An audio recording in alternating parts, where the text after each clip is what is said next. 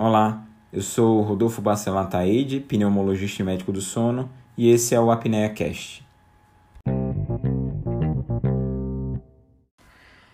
Nesse episódio a gente vai falar sobre ortossonia, e ele é a prova de que a gente vive numa sociedade de extremos.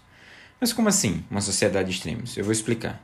Quase que diariamente a gente recebe informações sobre o quão grave os transtornos do sono ou uma falta de, de uma boa noite de sono pode ser. Seja essa boa noite pelo fato da gente ter a apneia do sono, estar tá sendo sufocado pelo próprio pescoço, ou pelo fato da gente viver numa sociedade que trabalha 24 horas por dia, 7 dias por semana. Essa sociedade está sempre ligada, conectada, que se, se orgulha de ter uma televisão que nunca desliga, que tem uma cidade que nunca dorme, uma cidade que nunca para. E essa sociedade que vê no descanso uma perda de tempo e que vê no tempo dinheiro. Logo, se eu descanso, eu perco dinheiro. Mas na verdade, não descansar é perder saúde, e aí a gente começa a ter uma sociedade doente. Essa mesma sociedade, a sociedade dos extremos, esses extremos vão se aplicar em outras situações. É, ou você está do lado do fast food, daquelas pessoas que não levam uma vida saudável, aquelas pessoas que são sedentárias e que têm maus hábitos alimentares. Outro exemplo, você está do outro lado, que é o cara que alimentação super saudável, mas em demasia, com muita preocupação, exercícios em demasia e aplicando esses extremos para a questão do sono, a gente tem uma coisa que surge e se chama ortossonia. Muita gente considera, na verdade, o transtorno do sono 2.0. Mas o que é então a ortossonia? Ortossonia é quando a busca do sono perfeito, um sono que não existe para ninguém, esse sono perfeito, essa busca vai virar uma obsessão. Essa obsessão é fonte de ansiedade e sofrimento, e aí essa ansiedade é geradora de um transtorno do sono. A gente tem que explicar algumas coisas antes. Primeiro, ninguém vai ter uma noite de sono perfeita, sempre. É absolutamente normal não dormir bem. O problema é quando o não dormir bem é frequente ele vai ter impacto na vida diária e na saúde das pessoas. Uma noite de sono mal dormida aqui e ali, esporadicamente, é considerada normal. Segundo, as noites de sono não são iguais umas às outras, isso a gente já disse. Mas também as pessoas não dormem iguais umas às outras. Por vezes, as comparações entre as pessoas como sobre como dormem, quanto dormem ou com que facilidade dormem também são uma fonte de problema. E terceiro, talvez a onda mais importante que trouxe à tona a questão da ortossonia são os wearables, as tecnologias vestíveis e geralmente a consulta de um Dream Hunter, que é essa pessoa que busca essa noite de sono perfeita, o portador da ortossonia, esse caçador de boas noites de sono, começa com uma frase: Doutor, minha meu Apple Watch, minha Fitbit, meu smartwatch, qualquer coisa tá dizendo que eu não estou dormindo bem. Tá aqui no aplicativo e ele disse, ó, noite de sono mal dormida. E aí, eu tenho um problema do sono, eu preciso resolver. Vamos entrar numa outra questão, numa outra discussão. O que, é que são esses wearables? São as tecnologias vestíveis, os smartwatches e as fitness bands. Dentro dessas diversas funcionalidades, como eles têm o GPS tracking para a pessoa que corre, os, alertas de mensagem, os alertas de ligação, dentro dessas funcionalidades eles colocaram uma questão de avaliação do sono. Mas como é que eles fazem isso? Basicamente, eles possuem um acelerômetro que percebe a movimentação do braço. Quando você está acordado, a gente se mexe. Você se mexe.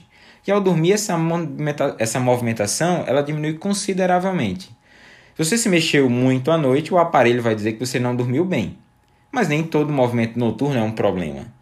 Assim, alguns desses aparelhos evoluíram e incorporaram outros dados, como por exemplo a luminosidade, a frequência cardíaca, como dados associados para avaliar o sono. Mas aí vem uma outra questão. Eles melhoraram, com certeza, essa questão de dizer se a pessoa dorme é, bem ou mal, no, na, na limitação que eles têm, mas aí vem a grande questão. O sono é uma atividade cerebral, é um estado de atividade cerebral. Logo, eu só posso avaliar adequadamente o sono se eu avaliar as ondas cerebrais. Então, as Fitbits, esses, esses smartwatches, esses wearables na questão do sono, esses aplicativos que os smartphones têm, eles não servem para nada?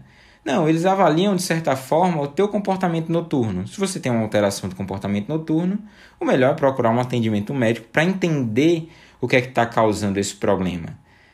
Antes de dizer que dorme bem ou mal, é interessante ter uma avaliação do especialista para ele dizer se você realmente tem algum problema do sono, o que é que você precisa fazer. Grande questão. Na cabeça desse Dream Hunter, desse caçador dos sonhos ou do sono perfeito, falta o entendimento do que é o sono, do que é uma boa noite de sono, de que uma noite de sono perdida não é nada demais, que pode ser normal, e como funciona toda essa questão desse smartwatch, o que é o smartwatch, o que é que ele avalia, é, que ele avalia esses fenômenos de movimentação, luminosidade, que não necessariamente avalia o sono, porque o sono é uma questão neurológica, você precisaria ter a avaliação das ondas cerebrais, um eletroencefalograma, e ele não entende essa coisa toda, vê o aparelho dizendo que ele está dormindo mal, e aí ele traz para si: eu não durmo bem, eu durmo mal. E isso gera uma série de problemas em cascata. Existe uma ausculta seletiva, um bombardeamento de informações, a pessoa procura, as informações são muito acessíveis, e ele é bombardeado com informação sobre o problema do sono. Há uma ansiedade e uma cascata de eventos. A pessoa dorme, o aparelho diz que ele não dorme tão bem, ele acha que não dorme bem e aí fica ansioso por não dormir. A ansiedade tira o sono e aí ele realmente passa a dormir mal. E uma pessoa que tinha um sono que poderia ser normal passa a ter o transtorno do sono 2.0, esse transtorno do sono que veio com a tecnologia, que a gente chama de ortossonia. É essa ansiedade pela busca do sono, certo? É, e aí, dentro do problema da ortossonia, também vem uma série de coisas. Se a pessoa ansiosa vê que não está dormindo bem, ela vai procurar muitas vezes resolver a questão dela por ela mesma. E aí entra automedicação, uso e abuso de substâncias indutoras de sono. Por aí a ladeira é bem íngreme, a ladeira abaixo. Como combater então? Antes de tirar qualquer conclusão dos dados de sono que esses aparelhos eles oferecem, é interessante procurar um profissional capacitado. Ele vai saber se você tem um problema de sono ou não, e se você tiver um problema de sono, como conduzir, quais são os exames, quais são os tratamentos necessários. Curtiu? Tem alguma sugestão? Gostaria de tirar alguma dúvida? Não esquece de deixar seu comentário. E aproveita também para seguir as outras redes sociais. Estou no Instagram com o arroba Rodolfo Pneumosono e no Twitter com o arroba RBA Pneumosono. E até o próximo episódio.